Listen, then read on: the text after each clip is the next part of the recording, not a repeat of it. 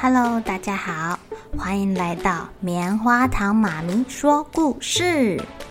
我是棉花糖，很高兴在这里跟大家分享一些好听好玩的故事。偷偷预告一下，每个礼拜五啊，棉花糖妈咪会跟大家讲一系列的原创故事。身体大公司要告诉大家，我们厉害的身体是怎么运作的哟，千万不要错过了。也欢迎小朋友在听完故事后，把你想到的画面给画下来。棉花糖妈咪会把它放在粉丝专页上面，让更多小朋友可以分享你的创意哦。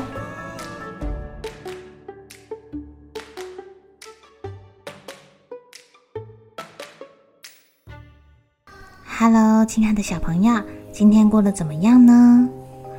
万圣节除了会出现南瓜、呃。骨头人、女巫，还会出现的一个东西叫做吸血鬼。吸血鬼当然就会变成蝙蝠，到处乱飞啦。今天啊，来讲一下蝙蝠的故事好了。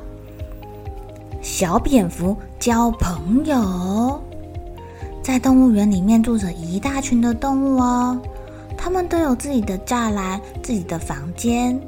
哦，除了这样之外啊。只有一个人没有自己的房间，没有自己的栅栏。它是一只很特别的小动物，它就是小蝙蝠。你们有在动物园里面看到小蝙蝠吗？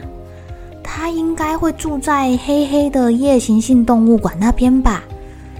可是这只小蝙蝠没有自己的洞穴。动物园里面人来人往的。小蝙蝠常常在一棵树下停留，不对不对，是树上停留。但是啊，它是倒挂在树上的。它有时候会在树上用翅膀把自己的脸遮起来，打开，遮起来，打开，好像在玩躲猫猫的游戏。有时候会挥挥翅膀，让大家看看它很厉害，可以倒挂在树枝上。有时候啊，还会在那里做仰卧起坐哦，倒挂仰卧起坐，感觉真的很厉害耶。他很想要吸引其他人的目光，他想要像企鹅啊、熊猫啊，或者是可爱的小兔子他们一样受欢迎。哦，只可惜他都是一个人独来独往的，而且也没有人类会常常注意到他，或是围过来看他。小蝙蝠他很想要有朋友，他看着其他动物至少都是两只以上住在一起耶。只有他孤零零的一个人，所以他鼓起勇气，他跑去找企鹅，还学他们跳水。可惜可惜他不会游泳，而且企鹅住的地方太冷了，他有点不喜欢。他跑去找星星玩，虽然啊，星星很温柔，还会帮同伴抓跳蚤，也顺便帮他抓跳蚤。可是星星太大只了，抓着他有点痛啊。星星很会抓跳蚤哦，他们抓到的跳蚤都可以在旁边组成一个跳蚤马戏团表演起来了。小蝙蝠虽然被抓得不太舒服，但他看马戏团表演看得很开心。只可惜他没有办法跟星星一起吃他们的叶子。后来他又跑去找威武的狮子，狮子白天都懒洋洋的躺在那边晒太阳。嘿，不要看他们这样哦。很专业，还会自备防晒乳诶。小蝙蝠虽然也是夜行性动物，它也擦了狮子给它的防晒乳，但它还是觉得自己太热了，快要被太阳给烤焦了，而且那个太阳让它的眼睛不是很舒服。后来它跑去找小鸟，小鸟跟它一样会飞，应该更容易变成朋友吧。他跑到了鸟园，发现那里好吵，好吵，好吵哦，吵得他敏感的耳朵都受不了了。最后，他只好难过的回家了。可怜的小蝙蝠，你们觉得他最后交到朋友了吗？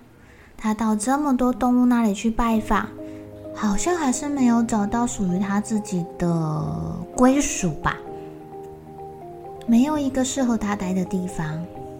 最后，他回到自己的那棵树上啦。他却发现，那些他曾经拜访过的朋友都跑到他的那棵树那里，学他倒吊在树上呢。原来呀，其他小动物早就偷看他很久了。他们觉得小蝙蝠超厉害的，会倒挂金钩，会在那里做仰卧起坐，还可以把手放开树，在那里挥呀挥呀挥的，超强的啦！大家都跑到小蝙蝠的窝要学它了。小蝙蝠瞬间多了好多好多好多的朋友哦！亲爱的小朋友，小蝙蝠一开始啊，很想要吸引别人的注意力，是为什么啊？因为他觉得一个人很孤单，他想要跟别人玩。后来他发现啊，人类都不太怎么注意他，哎，他就跑去拜访其他小动物啦，而且还要模仿其他小动物的生活作息。他其实很想要变得跟人家一样，哎，他觉得这样才可以融入那边，变成跟他们同一类的人，他们才会接受他啊。可是是真的吗？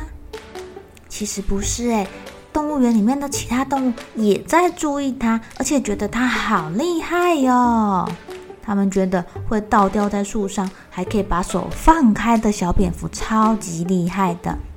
在它跨出去拜访别人的同时，别人也觉得哦，小蝙蝠应该很亲切，我也去拜访它好啦。所以大家就跑来跟小蝙蝠一起玩啦。亲爱的小朋友，虽然我们没有办法让所有的人都注意到自己，都喜欢自己，但是总会有欣赏你的人在偷偷注意你哟。你只要做自己开心的事情，做自己喜欢的事情就够了。好了，小朋友该睡觉了，一起来期待明天会发生的好事情吧。